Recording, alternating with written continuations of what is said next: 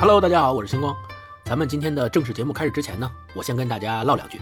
我们这期啊来了个大客户，来自日本的三得利。说这个名字你可能稍微有点懵，但要是说山崎威士忌，你肯定就知道了。对，没错，享誉世界的山崎威士忌就是三得利旗下的。今天呢，我给大家推荐一款来自三得利山崎酿酒厂的酒——三得利山崎美酒 Rich Amber。我不知道大家平时喝不喝酒啊？我呢，聚会的时候就不说了，肯定是要喝点的。要是吃火锅呢，就来点啤酒；吃日料呢，就来点清酒；去酒吧呢，就来点洋酒。不聚会的时候，自己在家也偶尔会尝尝各种味道的精酿，因为喝酒这件事儿，它确实让人快乐。推荐三得利山崎美酒呢，首先就是因为它的味道丰富。它是把用百分之百日本青梅做的美酒和两种威士忌，也就是我们熟悉的谷物威士忌和麦芽威士忌融合在一起。这样的话呢，口感就会比普通的美酒更丰富，也更醇厚，而且余韵绵长。但它又能够保留美酒那种酸酸甜甜的口感。特别要多提一句的就是，他们的这个美酒啊，是在山崎酿酒厂用酿造过威士忌的旧酒桶长时间烤制以后再拿来酿的。所以这种酒桶呢，有个专门的名词叫倍尖尊，它本身就是味道独特、层次丰。丰富的代表。其次吧，这个酒的酒精度特别合适，二十度。我们都知道威士忌那种纯烈酒大概在四十度左右，喝起来就特别的辛辣刺激，咱们一般喝不惯。那现在流行的那种小甜酒呢，酒精度又太低了，你喝都喝饱了，还没体会到微醺的快乐呢。所以呢，咱们喝三得利山崎美酒，又适口，又能很快的进入微醺的状态，就特别的好。我跟超哥都已经喝过了，梅子酒的香味特别浓，甜甜的，又有山崎威士忌特有的柔和口感，清新淡雅，入口非常顺。梅子酒和威士忌。两种不一样的香气相互融合的恰到好处，特别有层次感。即使是自己不喝，聚会的时候你带两瓶，或者说作为礼物送给朋友也特别合适。山崎大品牌拿得出手，而且它又没有山崎威士忌那么贵。那想要尝尝这款三得利山崎美酒 Rich Amber 的朋友，可以到淘宝店铺三得利酒类海外旗舰店购买，找客服报文化有限，可以领取专属的优惠券。再叠加店铺现在的优惠活动，一共可以便宜三百多块钱，低过双十一。OK，那今天就先跟大家说到这儿，希望大家的生活也都能像三得利山崎美酒一样丰富、醇厚、余韵绵长。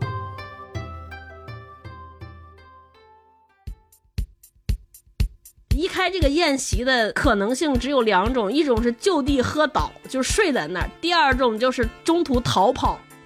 在他那个计划经济的时代和。对于阿斯塔菲耶夫来说，就是命运的洪流，就他完全能感受到人在这种巨大力量面前的渺小，而且他也早就看透了人类的极限。不管命运如何，人总会有个限度。再聪明、再强悍的人，能够做到的事情也有限度，但他总是怀着无比的勇气走向变幻莫测的大海。他是一个圣人，就完全是被文明社会抛弃的人。但是恰恰在这些人身上，你能看见人性的美、人性的善良和人性的光。时间把人们从静止中唤醒，于是人们随着生活的浪花漂流，把谁抛到什么地方，谁就在那里生根。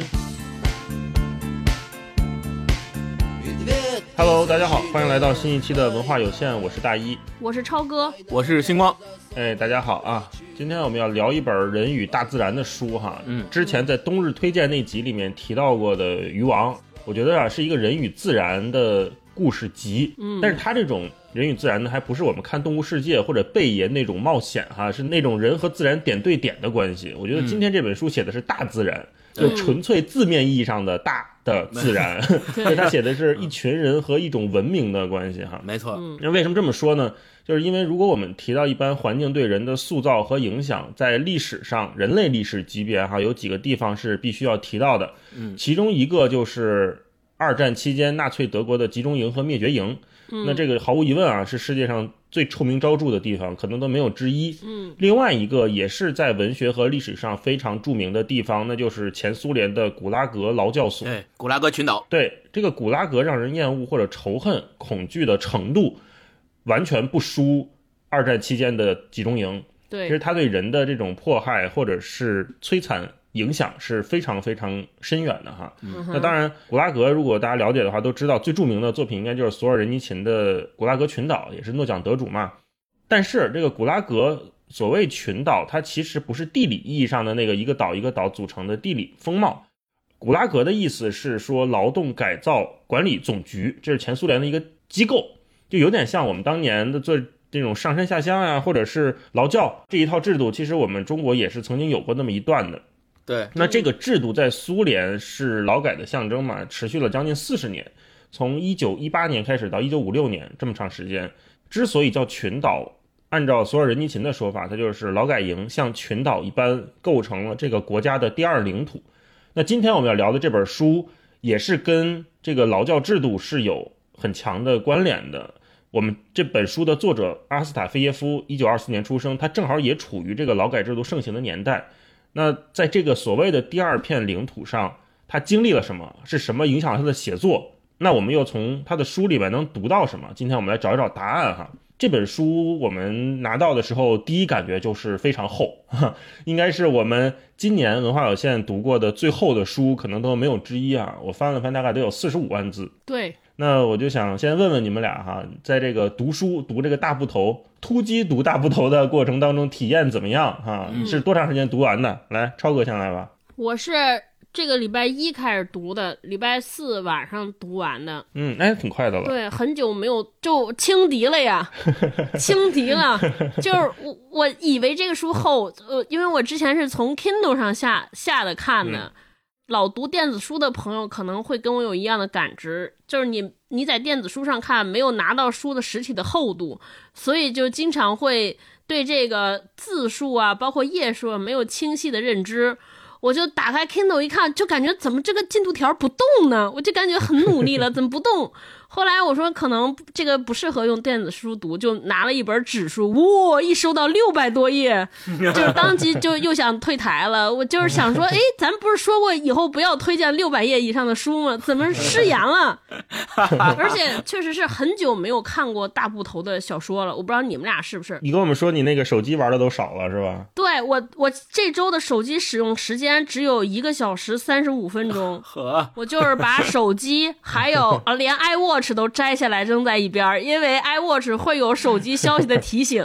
对，就是你很长很长时间没有读大部头小说了，这就造成一个特别大的麻烦，就是读这种书经常容易跑神儿，就是这种沉浸式阅读时间少了，然后你翻开书刚想看一会儿呢，哎，突然间 iWatch 提醒有一个消息，然后你就回回完消息之后就忘了读哪儿了，又往前滑，还得翻两三页。对。第一天读的时候，主要是进度是负，就刚读二十页，然后哎，就是回了个消息，聊了会儿天，回来又从第九页开始读，又读到二十页。秧歌式阅读，走三步退两步。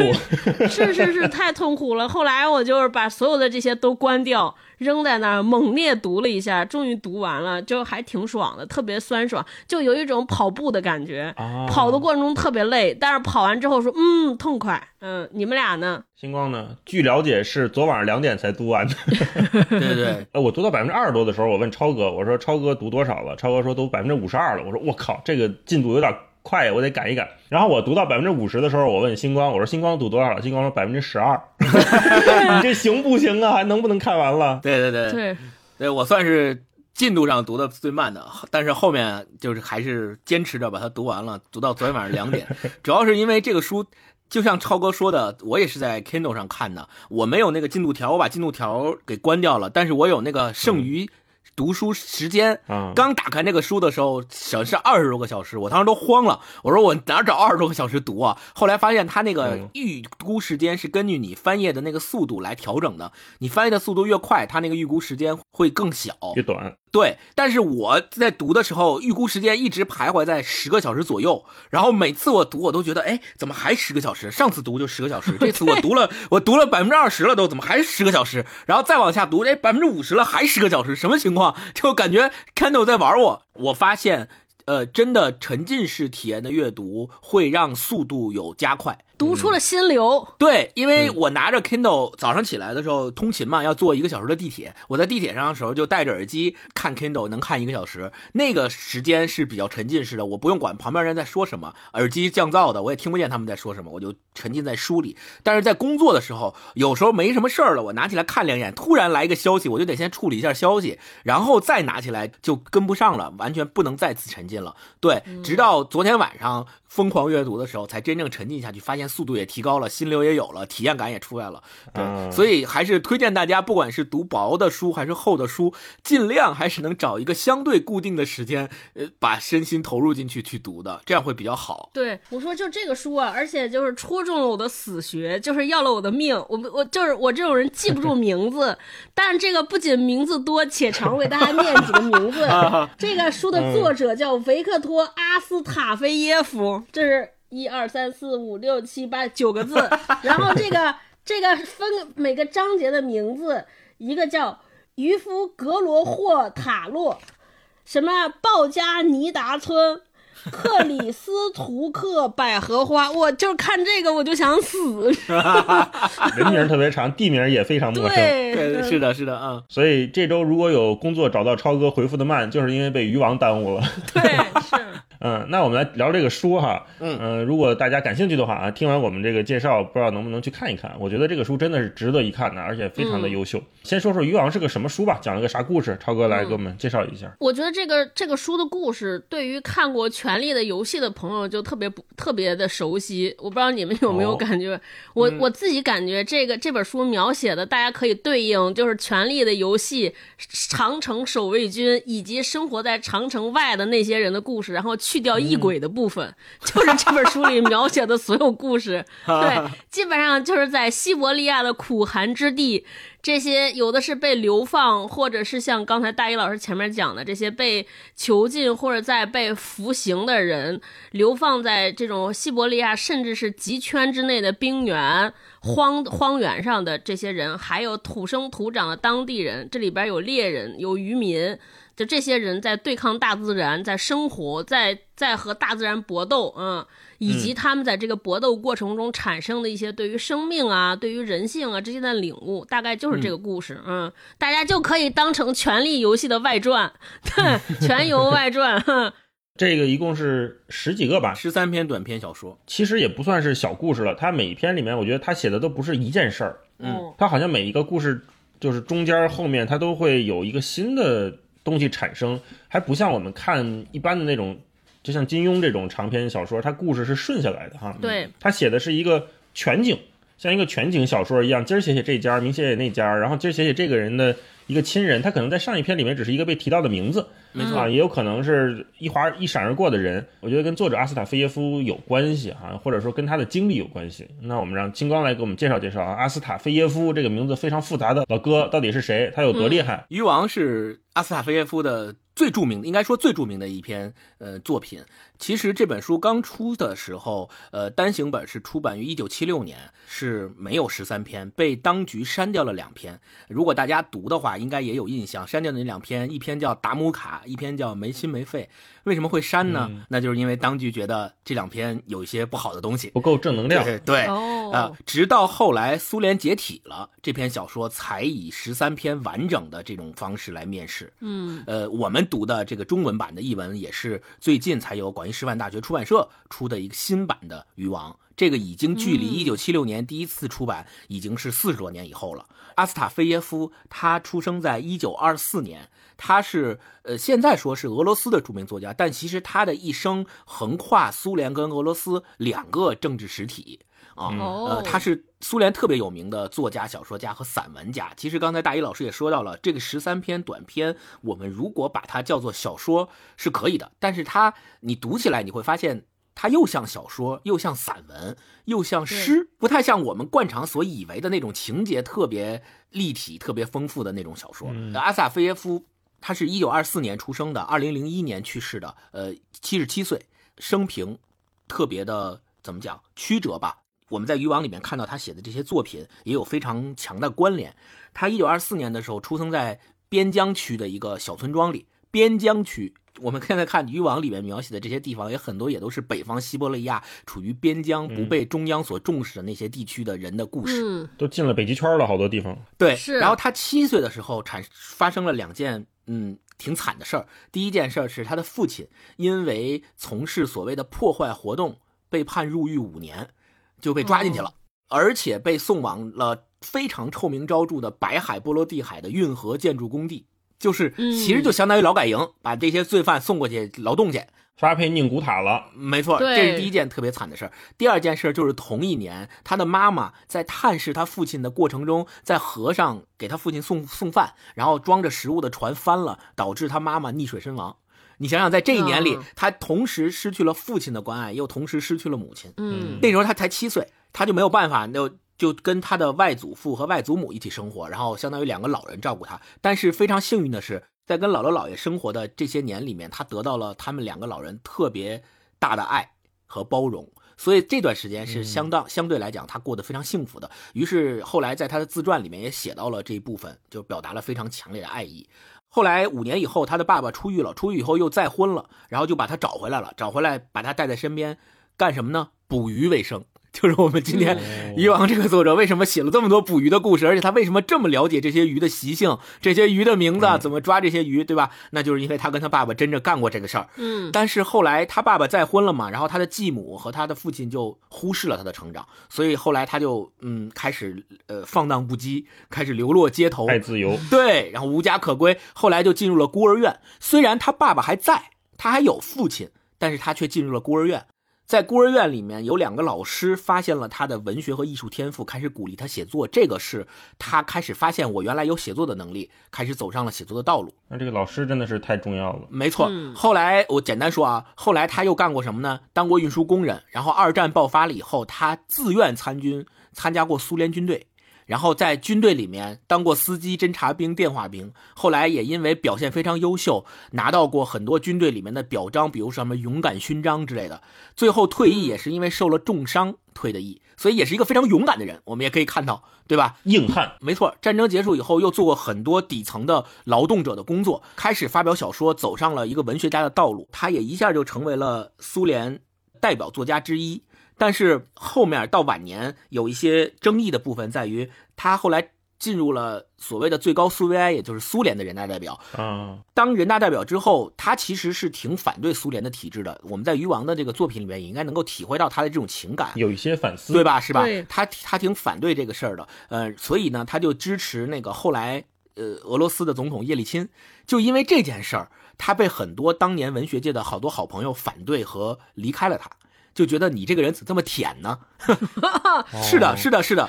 当时叶利钦也是高压那个文艺，很多他的作家朋友出不了书，但唯独他的十五卷全集在叶利钦当政时期是全部出版的，并且被官方大力推崇的，所以引起了很多他以前的朋友的不耻，就觉得你这个人怎么没以前没有看出来你是这样的人。就有这样的争议。你这浓眉大眼的也投靠了，对对，是的，是的。后来他自己也说，我感觉我被大家抛弃了，然后感觉到孤独和寂寞。最后要说一点呢，就是有一个事儿，呃，他被更多的人，甚至于被格鲁吉亚外国的民众指责的一点，就是。他后期写了一篇小说，叫做《追捕格鲁吉亚的诈骗犯》，有，然后被被认为是种族主义和大国沙文主义的，就是你这个地图炮，对你这个有指涉，你说格鲁吉亚都是诈骗犯是吧？然后要求他在第八届的苏联作家协会上面公开道歉，然后他拒绝了这个道歉，特别硬，就我拒绝道歉。呃，最后他呃去世的时候是七十七岁，呃，遗嘱上特别写明他不愿意安葬在城市里的公墓，要求把他安葬在他家乡早就选好的墓地里，所以这个也被。认为是跟他一贯追求的田园情节是非常契合的。这样的一个跟大自然如此亲近的这些作品，原来是跟他的生平有非常大的关系的。对，一个硬汉写的成长的故事，是我的自白。刚才星光介绍这部分有两个点，我觉得还挺有意思的。一个是他的删减部分啊，就是他两篇嘛，一个没心没肺，另外一个其实是讲那那个名字达姆卡，对，达姆卡是讲那个禁止他们偷鱼的这种管理员的。对吧？苏联其实还是很重视文艺这方面的发展的，包括苏联最高的这种文学奖就是斯大林奖嘛，后来叫国家奖，就鱼王就拿过后来的苏联国家奖，就是之前的斯大林奖。对，就相当于他已经是苏联当时。国家认定的，不光是民众认认可，国家也认定的这么一个作家和作品了。没错。那他之所以删掉，也是因为后期一会儿可能节目里面我们聊到这两篇的时候，你会发现哈，他对他当时的政治体制和他所遭受的，包括还有国家政策，甚至你看他在七几年就开始反思对环境的破坏，没错，这方面他都有在书里面表现。所以你说，如果斯大林他当然最后入选的名单，斯大林是每篇都要读的。嗯，阿斯塔菲耶夫的作品，想想必斯大林也都是看过的，那肯定觉得，哎，这两篇跟我们这个核心价值观不太符，是吧？那我们先暂时拿掉。对。但后来我们在现在再看再出版的时候，能看到这两篇呢，也是一个呃很重要的事情，因为我们不能总看到作家的一面嘛，他的很多面都值得在一部作品里面好好的体现出来。没错。然后另外就是。呃，说这个渔王的风格啊，也是我们在读，刚才我们都说了，读的时候经常会跑神儿。就它里面有散文啊，有议论，有诗歌，还有故事，有小说。我看有的朋友会说它是一个意识流的小说，但是我觉得它还没有那么意识流，没有，它不像如果你读过刘以畅的那个《酒徒》这种，你就会觉得那个才是飞得非常高，或者是说我们之前聊过的《鳄鱼街》，对吧？布鲁诺·舒尔茨的那个《鳄鱼街》，那个我觉得是意识流。嗯，但是阿斯塔菲耶夫的，我觉得他还是有我们这种怎么讲共产主义世界的这种踏踏实实的左派的感觉。他他还是在讲故事，而且他的议论在书里面穿插着很舒服。环境描写也是为整个的故事增色的，所以凑在一起，然后它里面的诗歌可能是它抒情的一部分，非常的美好。所以整体看起来，我总觉得它特别像一个我们常听的一个古典乐的专辑。它是它不是一首曲子，而是一个专辑。它有序曲，然后然后有开篇，有最终章。它整个这一本书的完整性非常好，而且体验非常丰富。而且也有人说它是一个叫抒情小说啊。那可能现在我们对这个概念已经很陌生了。我就想知道你们哈，如果用三个词来形容这本书带来的阅读体验，会想到哪三个词？超哥，我的感受就是力量、呃，自由和温暖。力量呢，我觉得是两个方面，一个是大自然的那种力量，因为它是在北极圈内写了大量的河流，还有气候，你能感觉到这个大自然对于人的威慑。还有一个是人的力量，就是那种蓬勃的生命力，他们在对抗自然的过程中喷发的那种热忱也好，或者是那种人的原始的生命的力量也好，我能感觉到特别强烈啊！我整个书读下来，因为就咱们上一周不是刚聊过乡村生活图景吗？我感觉这本书就是那本小说的反面。就怎么说呢？就首先它结构上很像，也都是描写了一个地方生活在这个地方的人，然后这些小故事之间每个故事都是独立的，但是这些人物会穿插在这些小说的故事当中。就就上次我老说的嘛，写大老师的故事里边也出现星光，就是这个格式很像。但是呢，渔网宇宙。对，为什么我觉得它是相反的呢？就在乡村图景里边，他描述的是在一个优渥的、令人羡慕的、特别好的环境中生活的这些人，但是人与人之间彼此疏离、彼此冷漠，每一个人都像困在这个土地上一样出不去，对吧？没有任何希望。都是在寻找，都觉得自己丢了什么。但是鱼王恰恰相反，他写的是这一群在这种极端恶劣条件之下、特别苦寒之地的这些人们。就是他们生活的环境非常糟糕，就是环境是冷漠的、孤单的，在旷野当中四下无人。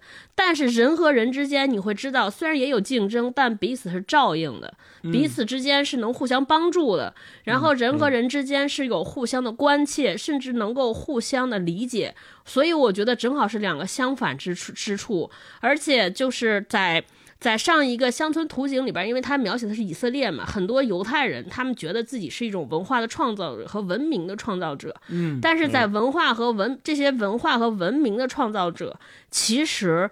就是产生了对自己产生一些自我怀疑和自我疏离，但是在这个地方，他们很多都是服刑犯、被流放的人，甚至是逃犯，就完全是被文明社会抛弃的人。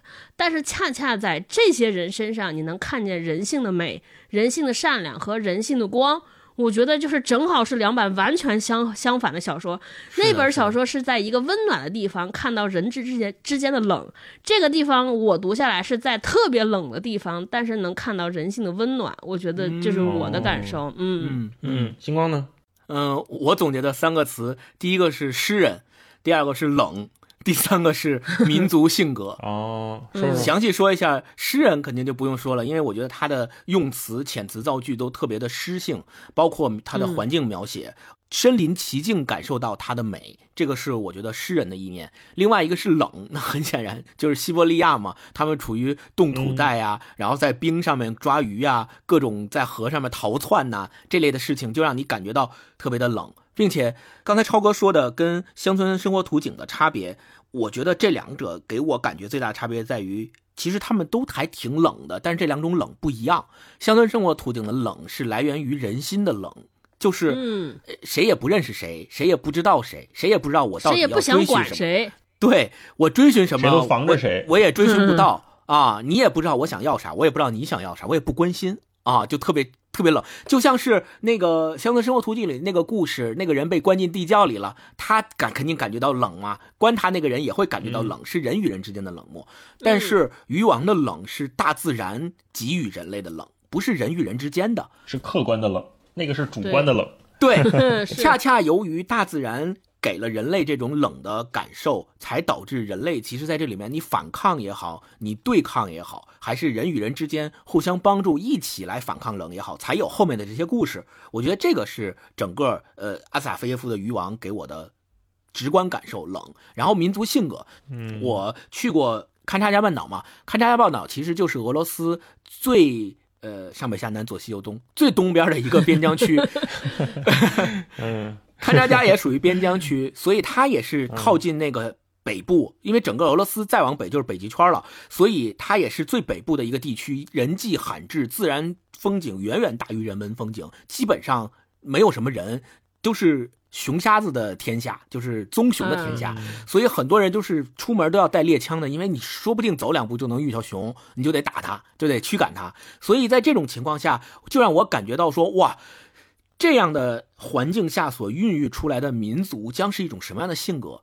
其实就是我们现在你说刻板印象也好，就是那个咱们认为俄罗斯的人的这种性格，战斗民族。对，对战斗民族就与天斗，其乐无穷；与地斗，其乐无穷，就是这样。对他的民族性格在这种大自然给予的恶劣环境里边，天然的就养成了这样，所以就一下让我想到了我遇到的去勘察加半岛的时候遇到的那些俄罗斯人，他们给我的感觉，一说话都是粗着嗓门儿然后好像什么都不在乎，说啊抓个鱼走抓鱼，然后把鱼抓上来就放到那个火上烤。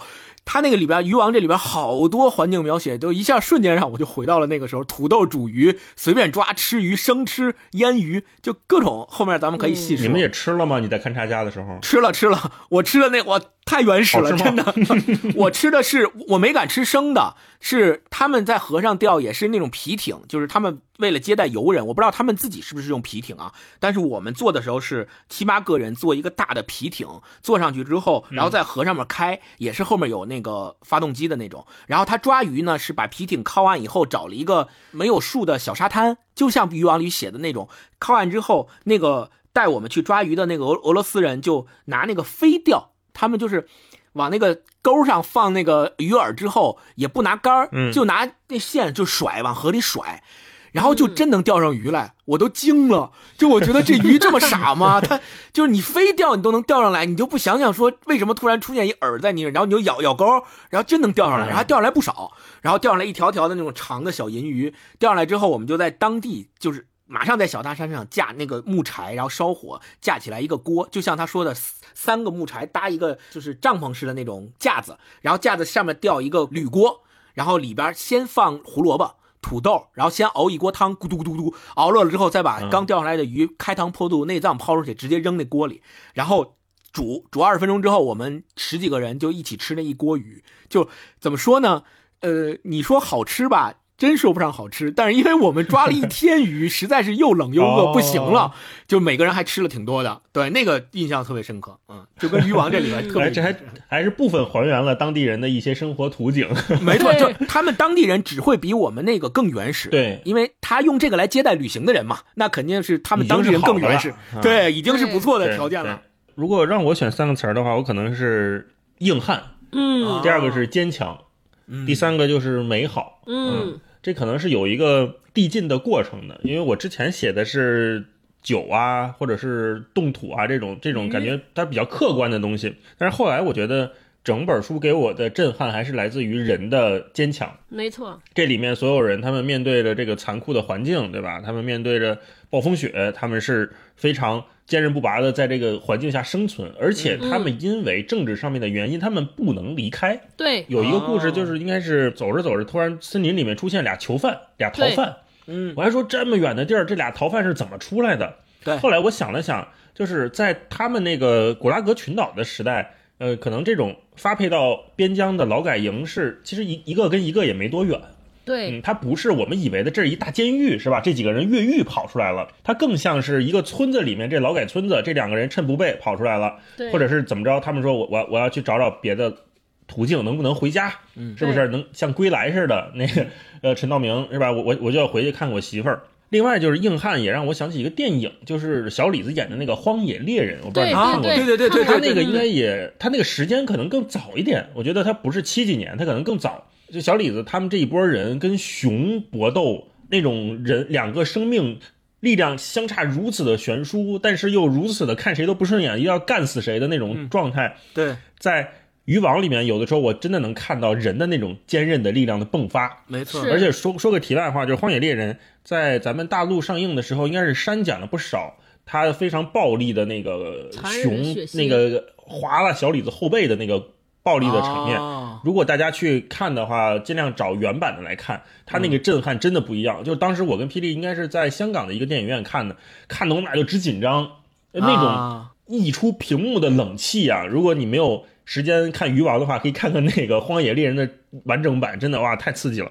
嗯，我我补充一下，那《荒野猎人》是小李子第一次拿奥斯卡，对吧？终于拿了，他之前都是陪跑，然后终于拍了一个《荒野猎人》，才终于拿了奥斯卡。人家都说小李子在这部电影里的贡献和演出和表现，真的是为了拿奥斯卡不惜一切代价，就是我怎么也得拿了，我都拍成这样了，对对还不给我奥斯卡吗？这他中间有一大段儿，因为他那个声带让熊给撕裂了，根本都没对对对法说话。说不了话，嗯，然后最后那个镜头就是他后来终于战胜了那个熊，他是全身就是都是那血，也不知道是自己的血还是熊的血，对，就出来那个就已经让我很震撼了。我我我是看的删减版，我不知道他还有那个被熊划后背那段，我对，他中间有一段特别的暴力，那个暴力我觉得一会儿我们可以分享片段的时候也可以看到，就是他中间渔网里面有一段是这个一个人遭遇了熊，嗯，他最后被熊虐杀而死的那一段描写，真的也是非常的触目惊心哈。这是我的第一个词儿，第二个词儿我写的是坚强。那这个刚才我们都聊过了，就是这些人在这个环境里面，他们不得不展现出来的品质。对第，三个词是美好，这个美好有一种苦中不得不作乐的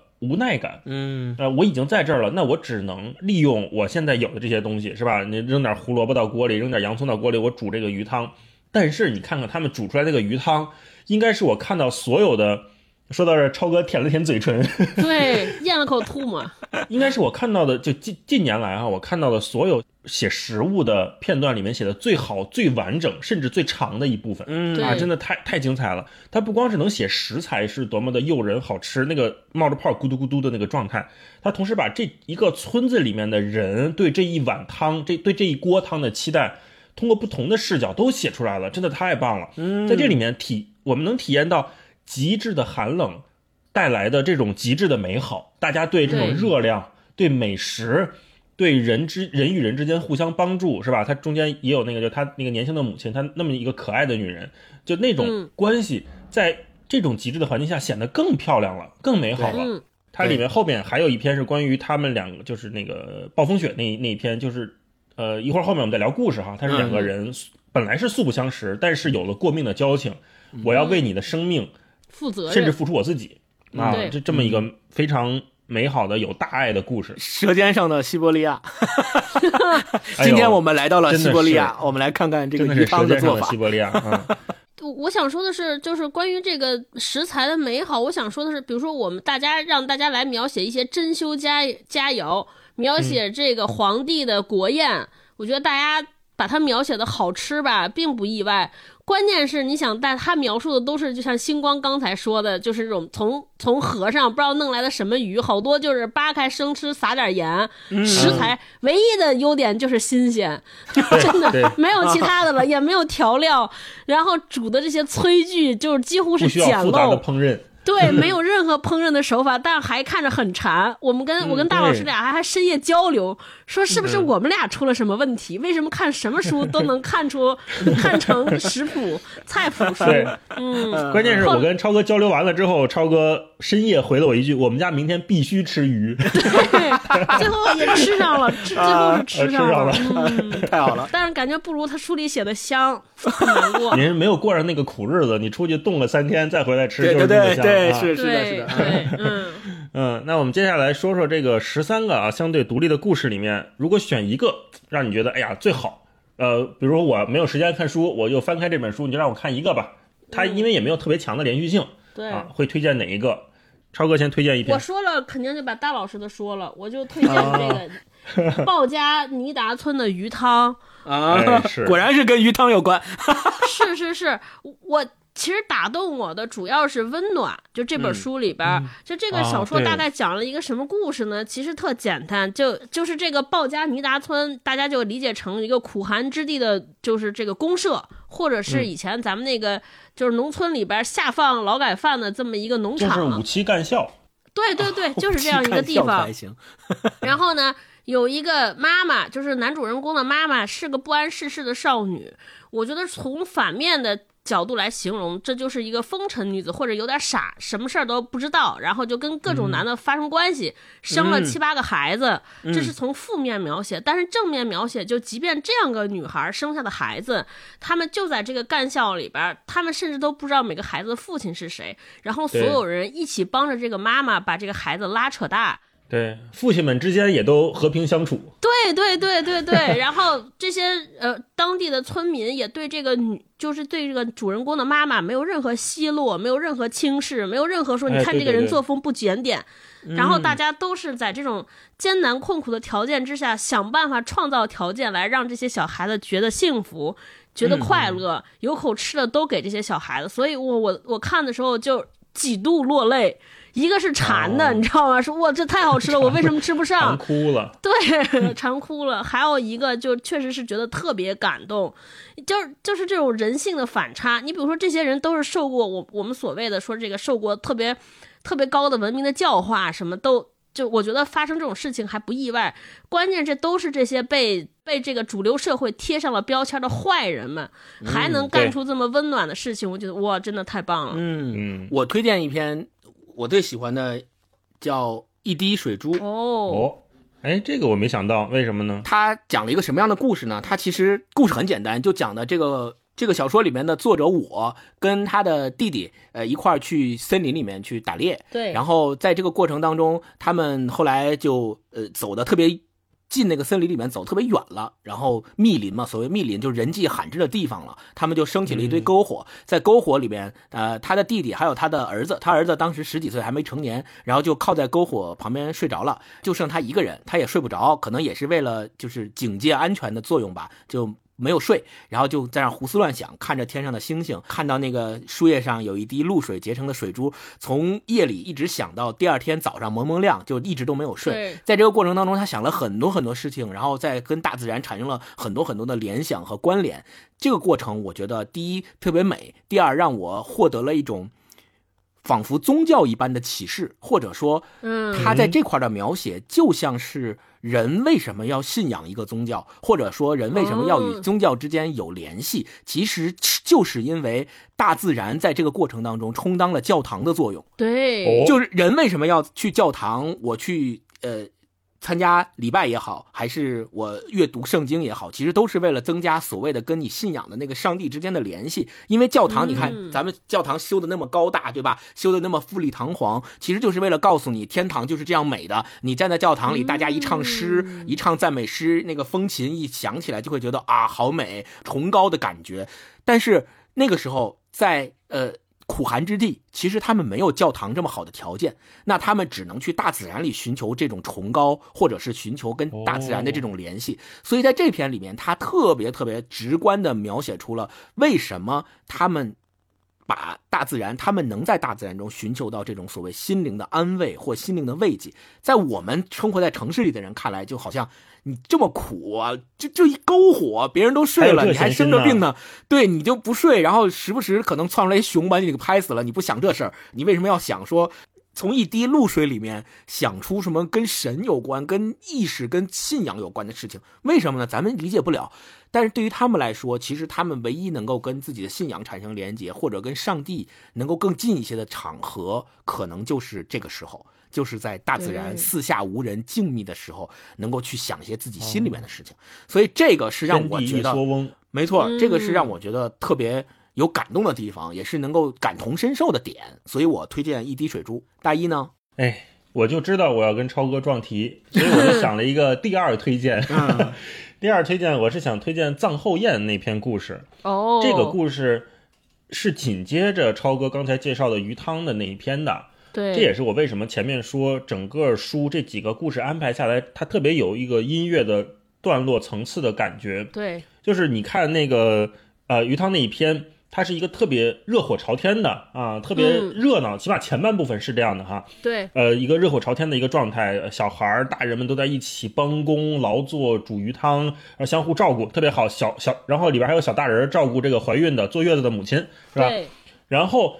紧接着到了后一篇葬后宴这一篇，这个葬就是埋葬的葬。对，它简单的故事就是两个人他们去森林里面打猎，本来是猎鹿，但是他们在吃饭的时候，突然就有一个队友遭遇了熊的袭击，队友就身亡了。队友死了之后，很多人这个村子里的人就开始怀疑是不是你这个另外一个主人公是不是你把队友搞死的，然后伪装成了熊杀死了他。这就又变成了一套我们非常熟悉的就是对这种地富反坏右是吧的这种审判。对啊，那是不是你存心破坏革命？一顿审讯。对。那后来审讯了之后，他们当然也找到了各种证据，说哦，原来不是你，行，那我们就算了吧。那他们怎么着？他们就回去又把这个熊搞死，把熊分尸吃了。这篇故事里面也有一大段是关于他们怎么吃熊，然后所有人都来到这里啊，这儿分一块肉，那儿分一块肉，甚至还来了一个旅行者。啊，这个旅行者也来这儿吃一块肉。那这个旅行者后来我们在后面的故事里面又发现他又出现了。对。但是在葬后宴的时候，我们还不知道他是谁。他这里面其实是埋了一个伏笔的。是的，是的，是的。然后吃完这个熊宴之后，所有人又复工。然后最后这个故事他就说，当这个主人公多年之后再回到这里的时候，他再也找不到这个队友的墓碑了。就大自然早就已经吞没了这一切。这个故事整个也非常的完整，而且完全能体现。我们刚才说的整个鱼王带给我们的那种消煞的感觉，没错，呃，有紧张的，有残酷的，有温情的，然后也有外来人不断侵入给他们造成的动荡或者是晃悠啊。这个故事我也很喜欢，嗯，一会儿我们可以分享片段的时候再展开聊一聊哈。嗯嗯。那接下来就来吧，我们最爱的朗读环节，朗读环节是吧？每个人选几段，我我标了太多段了，嗯，我也是，我都快贴满了。那星光先来吧，星光先来分享一段。其实一滴水珠后面就讲到了他一个人没有睡觉，然后自己去看周围的景色的时候，他是这么写的：他说，一滴露珠垂挂在我脸的上方，轻盈盈、沉甸甸，柳叶使它滞留在叶面的折草里，露珠的重量还胜不过，或者说暂时还无法胜过柳叶的柔韧。别掉下来，别掉下来！我念叨着，祈求着，祝祷着。全身心领略着内心和外界的宁静，森林的深处好像听得到一种神秘的气息，轻微的足音，甚至觉得天空中浮云也像是别有深意，同时神秘莫测的在行动。也许，嗯，这是天外之天，或者天使翅膀的声响。在这天堂般的宁静里，你会相信有天使，有永恒的幸福，罪恶将烟消云散，永恒的善。能复活再生，对，就这段，就是刚才我说到的，他能从一滴露珠里面体会到像在教堂里才能体会到的神圣和崇高感，悟了，嗯，悟了，对，就这个通了，特别好，而且这一篇的这一段，其实他描写大自然，我们看阿萨菲耶夫在整个渔网里面对大自然的这些描绘啊，好像都有这样的一种意意象的指涉，就是他通过一朵花儿。一个植物或者是一种动物的描写，他去描绘的其实是人的内心的世界。他想表现的是人的内心，而不单纯是环境描写。就是所谓那句话叫“一花一世界，一叶一菩提”。我我理解他想做的是这件事情。所以在我刚才分享的这段里边，你都能够体会到说，为什么他能从一滴露珠里体感受到这种宁静，就是极度的宁静和。感受到了极度的崇高，这个我不知道大家有没有实际的体验。我记得上一回，呃，咱们一块儿去那个呃民宿那家那那那那家叫什么来着？麻麻花的山坡。对对对，去民宿，然后我们夜里的时候专门出去拍那个星空嘛。拍星空的时候，就是出去之后，因为它就是本来就是郊区，四周也没有什么人住，我们就单独的一个房子。出来之后，星空啊就没有没有地光的污染，污染整个星空就呈现在你的上方，然后你在架相机的时候也只能听到风声，听到植物在风在风下面就去互相晃动产生的声音，没有其他的声音了，然后特别的静谧，就那种感觉，你一下就能体会到说哇，好像整个世界就只有我和上天的那些星辰。在这个世界上存在着，其他没有任何东西存在。就狮子王木法沙带着辛巴看星空，说看我们原来 那些王都在看着我们。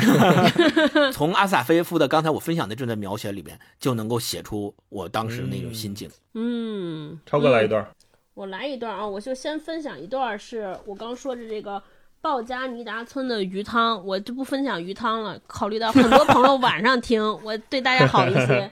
我就我说我刚才说，我感从这个小说里边感觉到了温暖，就这段特别明显，我给大家念一下：妈妈年纪很轻就怀孩子了，头生小子小阿基姆生下时，他才不过十六岁，就说妈妈才不过十六岁。妈妈讲给孩子们听过，卡西扬送给了他一双长筒袜和一块头巾，又请他吃了小甜饼和红蜜酒。这么好的人怎么能不爱呢？于是爱上了这汉子，压根儿没想到。就这么亲热一阵子，能生出来一个小家伙，生出个人来。十月满胎后，他觉得只是在工棚里出工了一次，人们就交给了他一个裹在布包里、皱皱巴巴的、扭动着身体的婴儿，嬉笑着没有牙齿的牙床，白乎乎的眼睛合着不睁开。他不大相信，又像是不屑一顾地说了声：“嘿，瞧这阿基姆，真要命啊！是我生下的吗？这不可能。为什么不可能？为什么管他叫阿基姆？”他到底是从哪儿听来这个名字的？为什么他头脑里忽然间会冒出来这个名字？那只有问他自己了。按他的头脑和心灵来说，他压根儿还只是个没成年的小姑娘。村里的妇女想奚落他，骂他是个青骨头，但白骂了，因为那个做母亲的根本不明白这个词儿的坏意思。村里的妇女从此也就不再编排他了，倒是想方设法照顾他。男人们也趁机和他亲热。没几年。鲍加尼达村便多出了一窝子小孩儿，谁家的？路过人问。打渔人的母亲笑着回答：“是我们大家伙的。”渔夫渔夫们附和说。对，这就是我分享这段。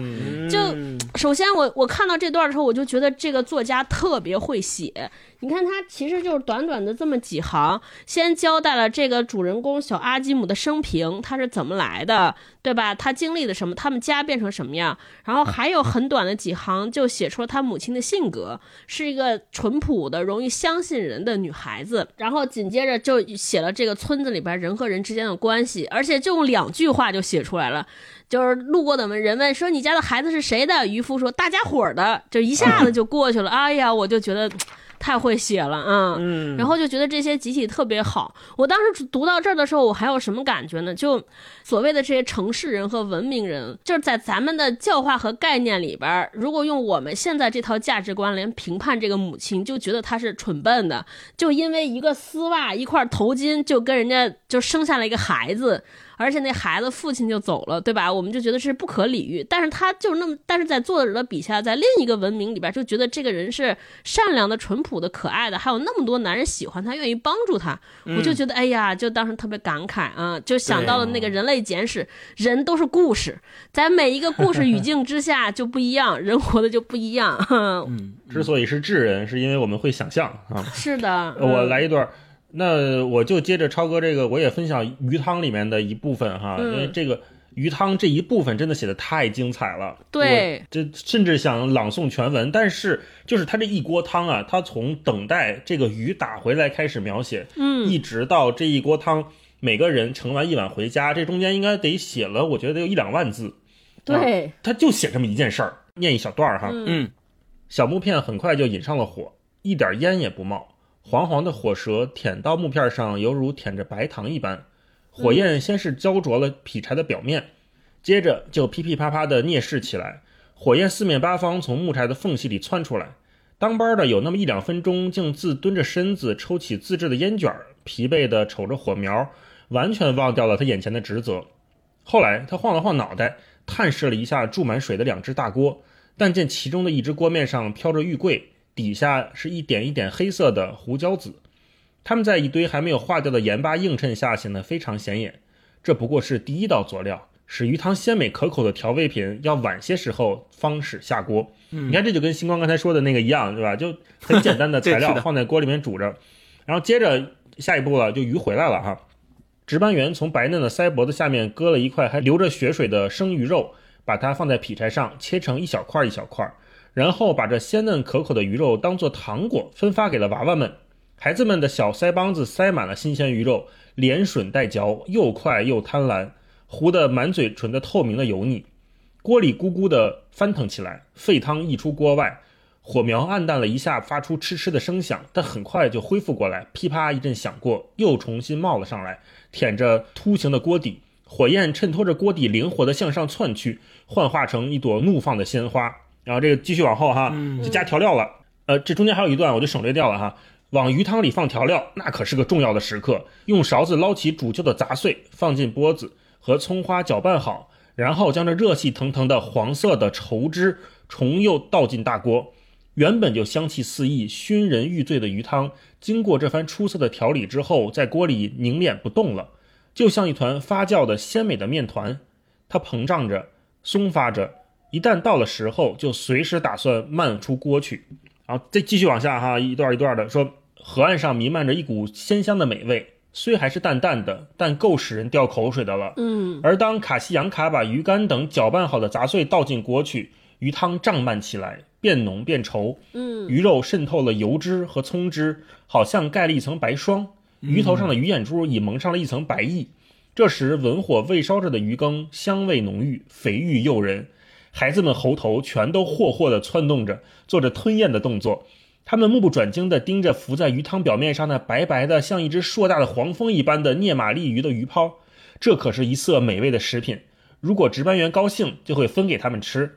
渔业劳动组合的人们用鼻子吸着香气，互相大声叫着，头都发晕了，可想尝尝味儿了，香得让人活不下去了。队长一个劲儿地催促：“快快收拾停当，趁早坐下喝汤。” 哎呀，这一段就是后面还有啊，这这段非常长。如果大家有有兴趣的话，一定要看一看，真的是写的太精彩了，太香了。对，大老师分享的这段就让我想起来之前我在河上那个鱼汤，就是所有的步骤。基本上就跟阿斯塔菲耶夫描写的一模一样，没有任何差别。先煮，然后煮完之后再把鱼放进去，最后再放调料，然后端上锅，大家一起吃，就真的是特别原始，让你感觉到说 怎么就这么鲜？就像超哥说的，别的东西没有，没有什么烹饪技巧，也没有什么食材上的精美，就是鲜鱼，就你眼睁睁看着这鱼就是刚从河里弄上来的，你说鲜不鲜吧？然后直接放进去吃，对，就没有别的，真的是。听完这段，如果朋友们也有感触的话，请在评论区留下。一句话，今天晚上必须吃鱼。对 我们家今天必须吃鱼，吃鱼。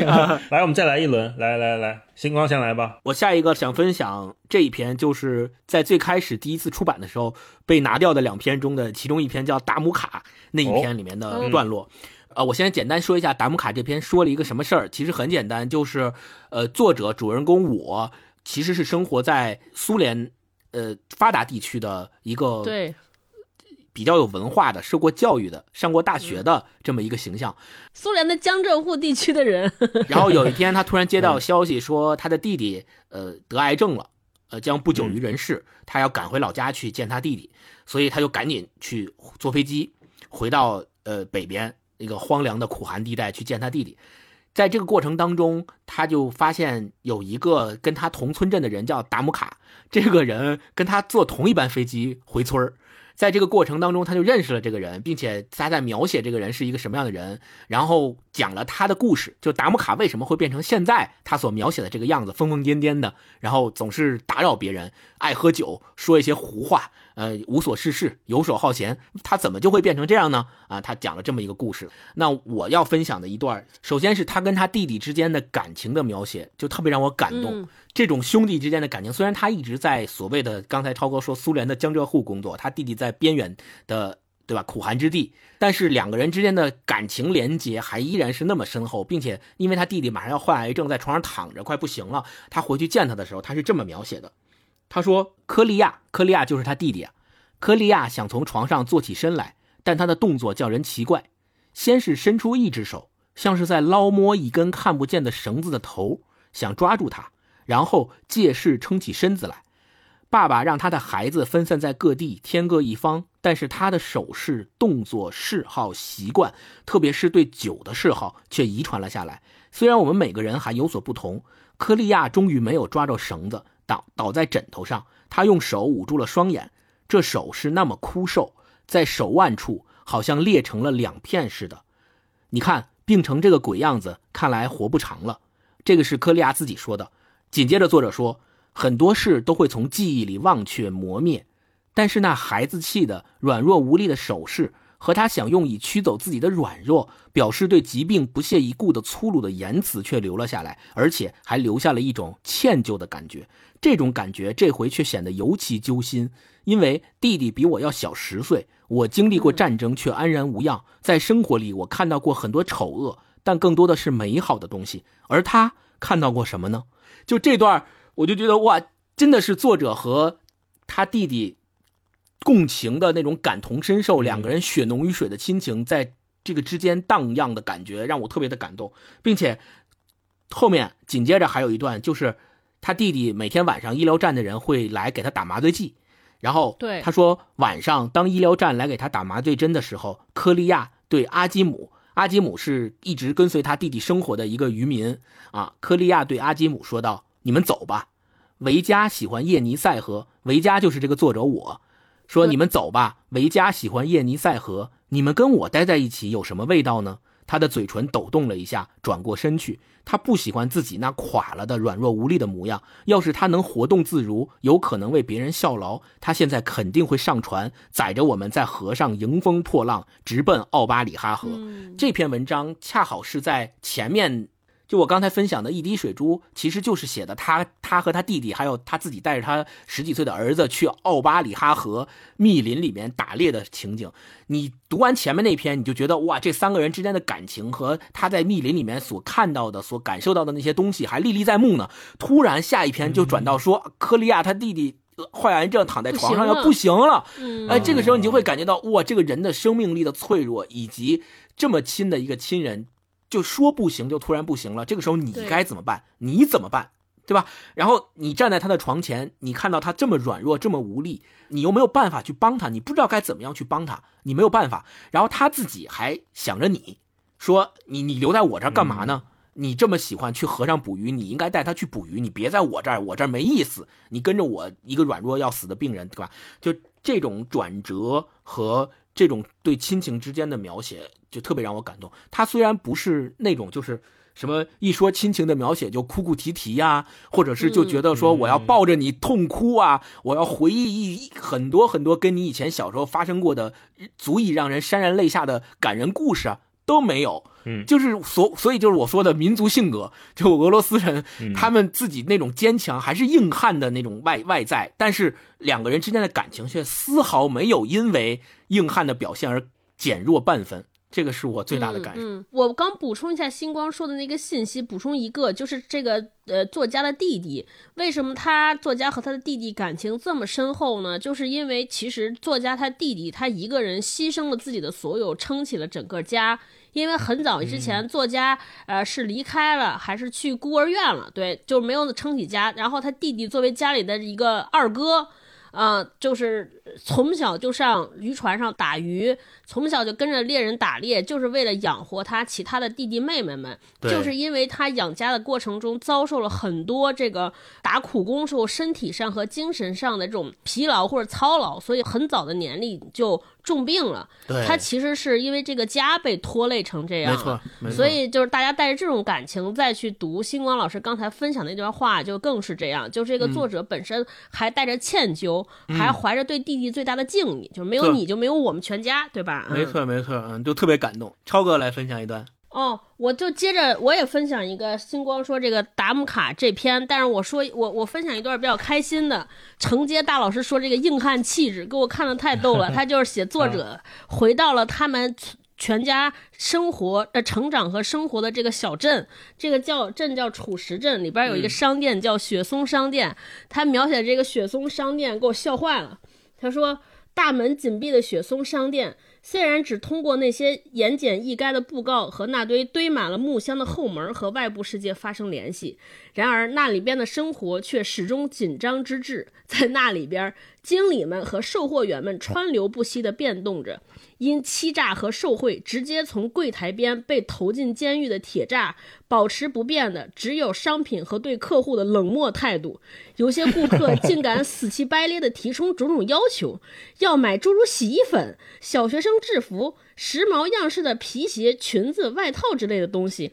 不断的打扰这些早就理所当然的自封为当地上流人物的乡村商店的营业员，甚至还有这样的无赖汉，竟异想天开的想要买牙刷和牙膏，在楚石镇上居然要用牙膏，同这种人还能做什么买卖？他们的父母连听见车轮响也会吓得战战兢兢，可他们这些土生土长的俄罗斯人的嘴巴却要用牙膏，最好的办法就是不理他们茬儿。因此，在雪松商店的衣架上。大部分商品依然是棉坎肩儿和那四十年代、五十年代样式的衣着，全都是那么陈旧，蒙着厚厚的灰尘，钉满了苍蝇。不过，在雪松商店里，却能听到最耸人听闻的消息和流言蜚语。对我当时读这个笑坏了，你就可见这个商店。就是想当想当年咱们那个看电视剧里边那种五六十年代那个国营商店态度特别不好，然后也不卖什么东西，然后对于这些都是用鼻子对待消费者，然后这些人每天都是嗑着瓜子。为什么说充满了流言蜚语和耸人听闻？就是因为这些售货员每天啥也不干，就跟大家唠闲嗑。对，不卖东西，只唠闲嗑，然后还经常训人，给我看的，给我笑的不行。贴张纸，不无故殴打顾客。对对对，尽量不打顾客。对，嗯，大老师再来一段。嗯，呃，我分享一段环境描写吧，因为这个呃，阿斯塔菲耶夫他写这个极寒之地啊，我们如果没去过的话，在电视上或者是在嗯照片里面很难体会到他对一个东西观察的那么的细致入微。嗯，这一篇是叫做《白色群山的梦》，嗯，描写一个河流的，应该也是这个故事的一开篇哈。他说，终于来到了库列伊卡河，堆积在极滩险流处的尖尖的冰块，使细长的河岸好像长出了无数牙齿，更显出了河道本身黑沉沉的轮廓。已经转厚变硬的河面冰凌，保持了它们冲上礁岩时最后一瞬间的那种悚然直立的状态。四周的景象空旷而阴沉。甚至像北极狐毛皮那样松软的覆盖在冰雪表面上的白雪，也没能减轻河面上一带孤寂落寞的气氛。狭长的谷地和山坳裂隙间坦然铺陈着皑皑白雪，可以看到细小的石流掺和其间。温泉的浮沫和奔泻于乱石间的水流分成许多股细流，闪着光亮。疏疏落落的成片折断的树木和散落在冰上的碎石。更增添了这块荒凉偏僻地方的异域气氛。你看，他就写一个河岸的感觉，就把整个他这书里面的那种冷气，我觉得都带出来了。这就让我想到了之前我们读那个侯碑，嗯，也是写河流，但是是一个完全不一样的景象。我我再把侯杯的那个开头念一段，大家跟刚才我说的这个极寒之处的这个库列伊卡河做一个对比啊，你能感觉到这两种文学真的哇太不一样了。侯杯的一开场看河嘛，说志每次站在走廊上看见河堤下暴涨的臭河时，就会想起那条溪底铺满人胆猪心状石块的小河，悬挂河面上的树根藤蔓挂满虚染似的青苔苔藻，款摆在哗啦啦的水声中。好似豆蔻年华的女鬼戏水，水蜥蜴浮游水上，弹涂鱼飘过水面，鱼狗在浅滩上捕鱼。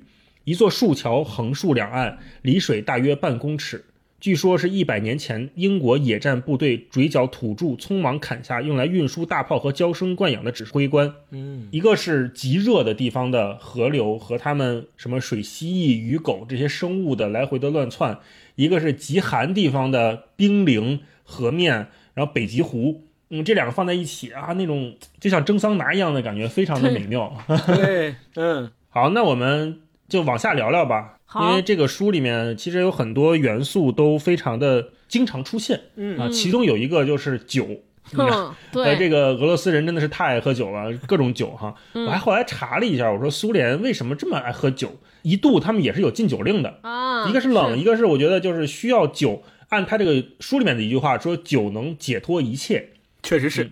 所以我就特别想问问你们两个对酒这个意象的看法啊？为什么这个酒对于当地人来说，除了生理上的这么重要以外，它还能带来什么样的慰藉？嗯，或者说你们平时喝酒的时候在寻求的是什么？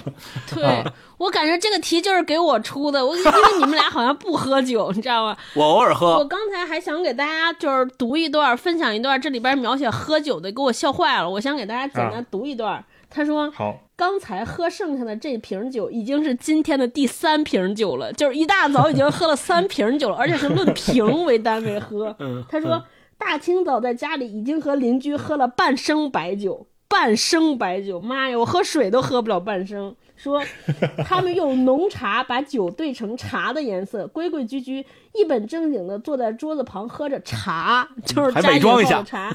对，说老婆走来，鼻子一嗅，他的鼻子灵的简直像西伯利亚的莱卡莱卡狗，在上风头也闻得出味儿来，脸怎么都红啦？这时候要紧的是哪一手？要赶快虚张声势吓唬他一下，说你倒试试像我一样在水里风里干活，那时候恐怕不光是你的脸蛋儿会发红呢。然后他去取柴火时，又从柴堆里抽出一瓶为了不时之需藏在里边的维尔穆特酒，把它也解决的空空如也，一滴不剩。对，这就是这些人的喝酒日常，你就感觉无时不刻在喝酒。然后再回答大老师那个问题，就喝酒到底图啥呢？我感觉就是这个，就是跟星光说那个民族性格有关。我我不是最开头说我读这个书的感觉就是自由，有一个词儿叫自由。为什么我觉得自由呢？一个就是体会在这些人其实很多人有机会能回到南方那些温暖的城市，但是不走。他们完全也可以选择，就稍微往南迁一点点，去当农夫，去种田，有稳定的收成。但是他们也不愿意，就愿意干这种，就是打鱼呀、捕猎这种没人管，就是风险大、收益高，但是自由的工作。我觉得就特别爽。就在这种性格之下，就爱喝酒。我觉得这种喝酒跟有时候跟内蒙有跟我们内蒙人特别像，就是米娅老师形容内蒙人喝酒说有一种漠视感，就感觉今天喝完了不过了，就是。明天再怎么着我不管，我就当下现在必须喝醉。就是你知道内蒙草原上，你们可能没见过，就是草原人办办酒席是什么样的？就是家里孩子结婚，就是就是喝一宿，就从白天一直喝到夜里。离开这个宴席的可能性只有两种，一种是就地喝倒，就睡在那儿；第二种就是中途逃跑。我觉得就跟这个，咱们读这个俄罗斯里边这个鱼汤里边写的也是，就是有一个章节，大家都在地下喝酒，就是完全喝的酩酊大醉，躺在那儿不管不顾。我感觉就是一种解脱和释放，嗯嗯，就是就是那种痛快。就是我我觉得很多人可能大老师也是，就是大家很多人不喝酒或者我不喝醉，一个是难受，还有一种就是想到喝醉之后那种失态。失控，我觉得是很多人很恐惧的，对吧？就是就是，但凡喝醉酒的人，就是都有一种说，第二天早上起来骂自己，说我靠，我为什么喝那么多？说我昨天晚上又干啥了？多丢人！赶紧看看聊天记录，都给谁发消息了？对，以后再不喝了。但是就是当时的那种说。但是酒一来了之后，就都忘了说，哎呀，就这样吧，先快乐了再说。我觉得就是那种及时，对，就是及时行乐那种爽快。嗯，这也是酒对他们的意义，就是人生的快乐水嘛。呃，星光呢？我是觉得阿萨菲耶夫在渔网里面描写这么多喝酒的片段，并不是想说明酒真的能解脱一切，而且咱们也知道酒不可能解脱一切，但他们没办法，就在这么苦寒的条件下。这样大自然的条件下，他们只有靠手边的这一瓶酒来获得一种暂时的自由，或者叫暂时的解脱。他们麻痹，所以他们才追求这个嘛。就是我要不断的喝，不断的喝。我如果能不断的把这个酒不断的续上，好像我就能获得永恒的快乐和永恒的自由。但是我们都知道。一旦酒醒了，你这个所谓永恒就会被打破嘛？但他们就不想被打破，于是他们就不断的再去找酒。我觉得这是一个此消彼长的过程，或者是这也是一个互相拉锯、互相抗争的这样一个过程。大自然给我压迫，呃，生活环境给我压迫，于是我就没有办法，我没有无力反抗，我只能去靠手边的这个工具酒来获得片刻的满足、片刻的快乐啊，然后。突然有一天发现说酒醒了没酒了怎么办？又感受到了生活的重压和环境的重压，这个时候就又迫使我再去赶紧找酒，而不是想办法我怎么摆脱这个环境的重压，因为摆脱不了。就这么简单。就他从他从对抗大自然和用酒来获得片刻的自由这两者之间，选择了更轻松的那个，用酒来获得自由啊！我是这么觉得。对这个，我插一句，就让我想起了十三幺有一期节目，许知远老师采访著名的大提琴家王健，然后王健老师说了一个，就是许知远问他说：“你你有没有时候感到这种技术上上不去，对你的这种限制带来的苦恼？”他说：“有啊，我每天就是王健说有啊，我每天都在痛苦。”那怎么办呢？哎，就不不去想，那我就不去想，我就喝酒喝醉。啊，我觉得，我觉得跟这个跟这个书里的渔王有的时候有异曲同工之妙，就喝醉了就不用想困难了。嗯，喝酒就忘了。嗯，大老师，你一个不喝酒的人，看到这个小说里在喝酒的场面是什么感觉？我特羡慕，我其实就是看的时候我就想来两杯 啊，一直是来两杯，来来来两杯，我整一点虽然我也不能喝太多，但是来点山崎美酒不正好吗？对吧？就想整点然后看着这个鱼王能再把窗户打开，是吧？吹吹冬天的冷风。间接的给自己营造一些氛围，对，这样这也是一种读书的方法，全方位、全体验感受。阿斯对立体式阿是吧？沉浸式 VR、AR、AR，就是在在北方的朋友穿着短袖，开着窗户，迎着冷风，喝着酒，对，再吃个冰棍儿什么的，嗯，感受一下鱼王的凛冽气氛啊。嗯，那最后吧，我们再聊一个话题啊，就是这个书的名字就是渔王嘛，这是其中的一篇啊。这个渔王这一篇，我当时在。在冬天推荐那一集里面跟大家介绍过的，这里面就不多说了。然后鱼是贯穿了整本小说里面一个非常重要的意象，也是他们赖以生存的源泉。如果他们不捕鱼，他们真的就是只能靠打猎，但是打猎又是对呃经常风险性很大嘛。鱼是一个，然后另外呢河也是一个。你看它每一篇里面它都有河流，呃，所以我就在想，鱼和河对于阿斯塔菲耶夫或者是对于渔王里面的这些人来说意味着什么？因为当然是有客观的环境上面的因素，比如说写渔王的时候，阿斯塔菲耶夫他已经经历过了很多次的破产危机，到了六十年代中后期的时候，就是他写渔王的时候，苏联的经济也在持续的下滑，他一个人非常辛苦，他要一个人负担家里五口人的生活，对，而且还经常的搬家。星光刚才前面介绍，他小时候就是辗转在各地，他长大了之后成为成立了家庭之后，他也在不断的迁徙。而且阿斯塔菲耶夫还放弃了定居莫斯科的机会，就是你本来能去到首都里面过一个可能是高级知识分子的生活，但是他还是回到了河边。这他太太对他也很不理解，他最后晚年的时候肯定也受这方面的困扰。就是我就想问你，问问你们哈，就是鱼和河，你觉得对于这些人意味着什么？或者说他们为什么不离开？为什么要回到河边？之前在冬日推荐那一期节目里面，你推荐鱼王的时候，当时你在分享那一段。呃，选段的时候我就说写的特别像海明威的《老人与海》。对，其实我们说海明威的《老人与海》也是把海、把鱼变成了一种意象化的比喻。那我我理解在《鱼王》这篇，其实咱们仨刚才有一个小默契，就是都没有分享《鱼王》这一篇同名短篇小说。就是也是希望大家自己能够去读去感受，在鱼王这一篇里面，实际上他把鱼特别明显的有一个指向性和指代性，他甚至这种指向性比他在其他的短篇里面更明显。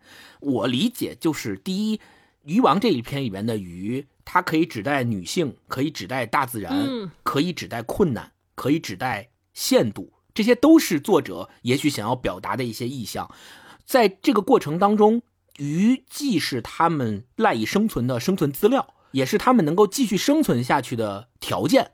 所以他们在不断捕鱼。虽然河里面盛产了大量各种各样的鱼，供给他们生存，自己吃也好，卖出去换钱也好。但是同样，阿萨菲耶夫也鲜明的指出了，河里面捕鱼的这种对生态的破坏，并不是可持续的。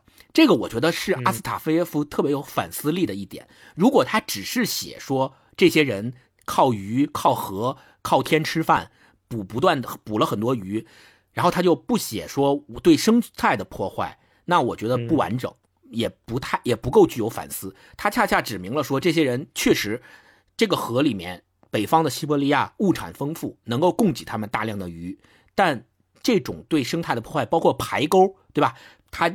事无巨细的描写排沟是长什么样子，以及排沟下了河之后捕了那些大量的鱼，对整个的生态会有什么样的影响？因为被挂在排沟上的鱼不是他们不全都要，很可能我抓了一百条鱼，其中有一一半以上的鱼都死掉了，于是他们就会把死鱼再重新扔回河里。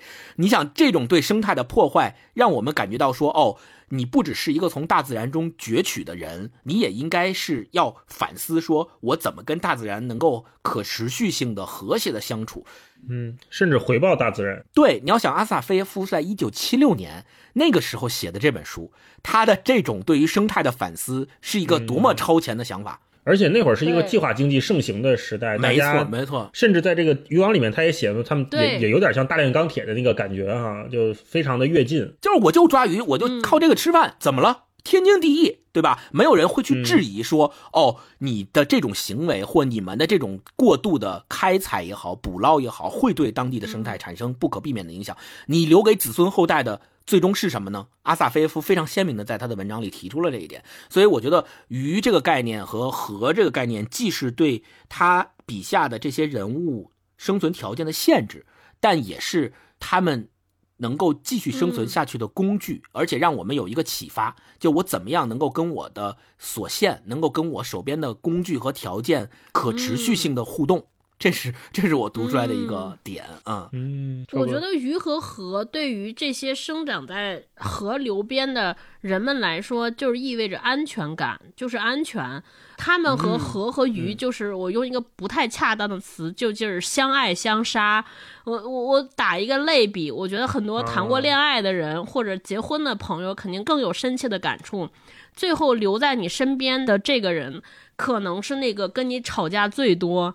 跟你每天冲突最多的那个人，但就是你还完全可以选择一个彬彬有礼、跟你相敬如宾的人，但是没有，你为什么和这个每天在一块儿跟你互相嫌弃、互相吵嘴、斗嘴的人在一起？其实就是那种熟悉感和亲切感。你觉得和他在一起，你能摸得透他的脾气，你能了解得住他的秉性，跟你生活在一起，你们俩觉得。能够是一路人，我觉得这就是和和鱼对于这些人们的感觉。就是这个鲍加尼达村的这个鱼汤里边有一段儿，我可以给大家分享，就是这些人写对南方的感觉。就是这些鲍加尼达村的人生活在这里边极圈附近，生活非常恶劣，环境特别差，而且每个人嘴上都念着说：“我明年就要到南方去了，去那些温暖有阳光的地方。”但是没有没有人走，为什么？他用了一句话，他说：“他们每一个人都会故作姿态的逼着自己或别人，说是他这个无牵无挂的人就要到南方去了，到水果之乡。”到风和日丽的海边去了，但正是这种对另一种美好生活的梦牵神吟，使北方人得以忍受艰辛的现实生活，振奋他们的精神，培养出坚韧不拔的性格来。我觉得也是这样，就是河流一直往前奔流，其实代表了一种希望，还有未知。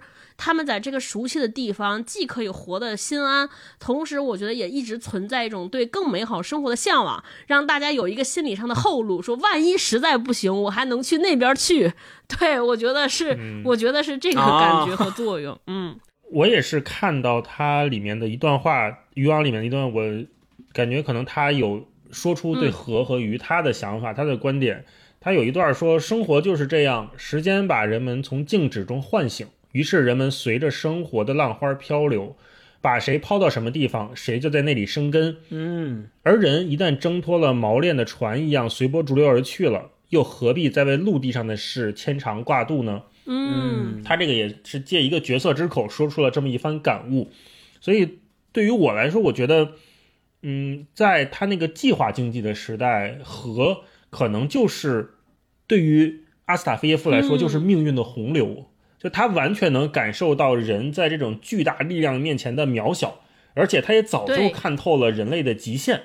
嗯，呃，所以在这个河边上生活，他们就是不可避免的被裹挟进去，然后人是非常无力的。你一旦进去了之后，你就不要再想别的地方了，你也不要再想往陆地了，那个地方已经早就跟你没有关系了。你只能在这条河里面跟这些鱼共生。其实他们就是这些鱼。他们就是啊，在叶尼塞河里面的这些鱼，不断的被命运的排沟捕捞，不断的被这些残酷的政策去洗刷、刮掉他们身上那些鳞片，刮掉他们的肉，甚至让很多人体无完肤的被冲到这个条河的河底。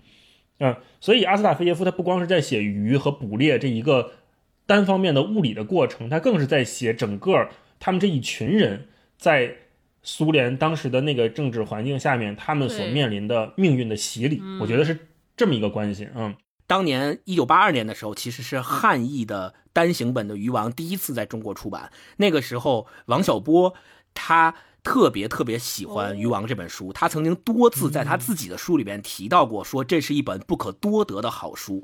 然后在王小波全集里面有一篇文章，就叫海明威的《老人与海》。我觉得它里面有一段话就可以概括哈斯塔菲耶夫写的《渔网》里面这些鱼或者叫河为什么要这么写。他是这么说的：他说，不管命运如何，人总会有个限度。再聪明、再强悍的人，能够做到的事情也有限度。老人不是无能之辈，他是最好的渔夫，但是也遇到了自己的限度，就是那条大鱼。就像好农夫遇到了大旱，好猎手没有猎物一样，每个人都会遇到这样的限度，仿佛命运在向你发出停止前进的命令。如果把没有达成目标的行为叫做失败，那些与命运抗衡、与限度斗争的人，就是天生接近这种失败的人。他们常常失败。老人每天出海，不会指望天天有鱼上钩，但他总是怀着无比的勇气走向变幻莫测的大海。他是一个胜利者。所以，我觉得，嗯，阿斯塔菲耶夫《渔王》这本书里面所描写的这些苦寒之地生存的人，他们也都是生活的胜利者。没错。虽然可能看似他们生活的不咋地，但我认为在他们内心深处，他们一定是像大一老师总结的勇者、硬汉、强者、生活的。胜利者，而且心怀美好和善意。最后有没有什么相关作品推荐？我推荐《荒野猎人：古拉格群岛》。另外，我还特别想推荐一个电视纪录片，叫《河商》。河商是我们九十年代初吧几集的一个电视纪录片。这个河是河流的河，商就是那个死亡的那个商。现在能找到吗？还网上？我怀疑啊。现在这个可能在咱们得科学上网一下才能看到啊。但是当年这个片儿是在央视播过的。这个也是为什么推荐这个？因为黄河对于我们来说，对于中国中国人来说，是一个母亲河，它是一个文明的象征、精神的存在，它比长江在我们的精神意象上重要很多。那阿斯塔菲耶夫他写的这个叶尼塞河，其实也是对于俄罗斯人来说，对当时的苏联人来说，也是一种生活的依傍，或者说是他们赖以生存的一条河。所以，你当当你看到就是河对于一群人或者对于一个文明的影响的时候，能感觉到它带来的冲击是，呃，非常不一样的。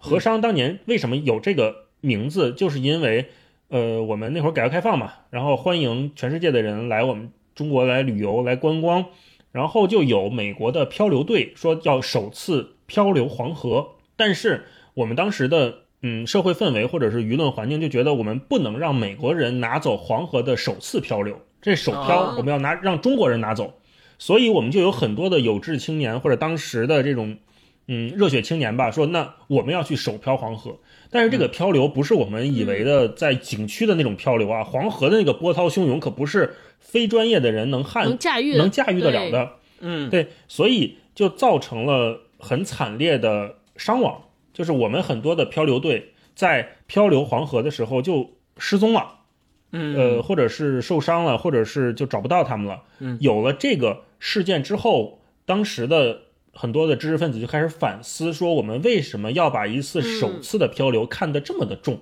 我们为什么要把这些生命放在了我们呃有一些意向之后？到底什么才是重要的？所以才有了河商的那个纪录片。如果大家感兴趣的话，可以找来看一看，那个文案写的非常好，整个那一部片子也都很精彩。然后另外就是推荐古拉格群岛，就是前面说的，大家可以如果对苏联、对古拉格这一套的劳改制度大家好奇、有兴趣的话，可以看看那个，真的就是嗯天花板级的作品。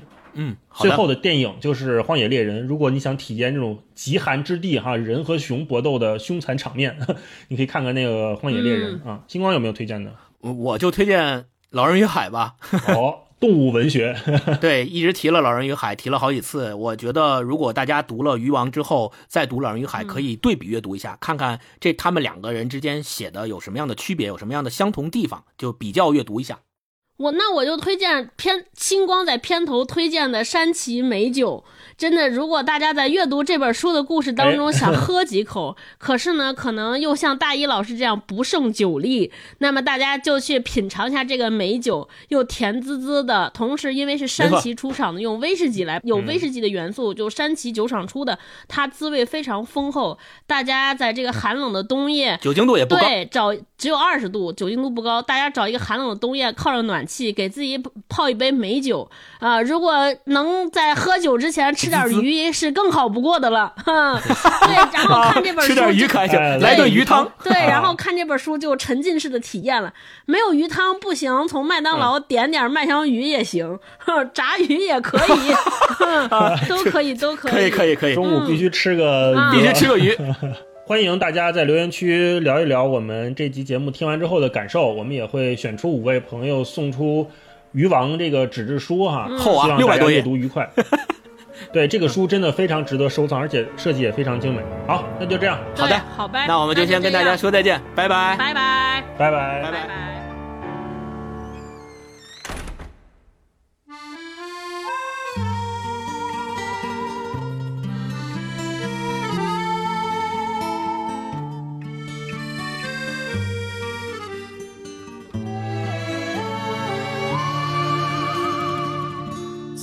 的怀里，在你的眼里，那里春风沉醉，那里绿草如茵，月光把爱恋洒满了湖面，两个人的篝火照亮整个。多少年以后，如云般游走，那变幻的脚步让我们难牵手。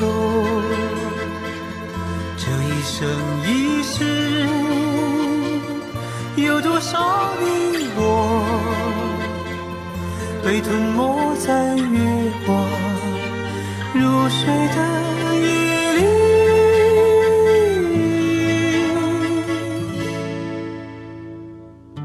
好像某一天，往日又重现，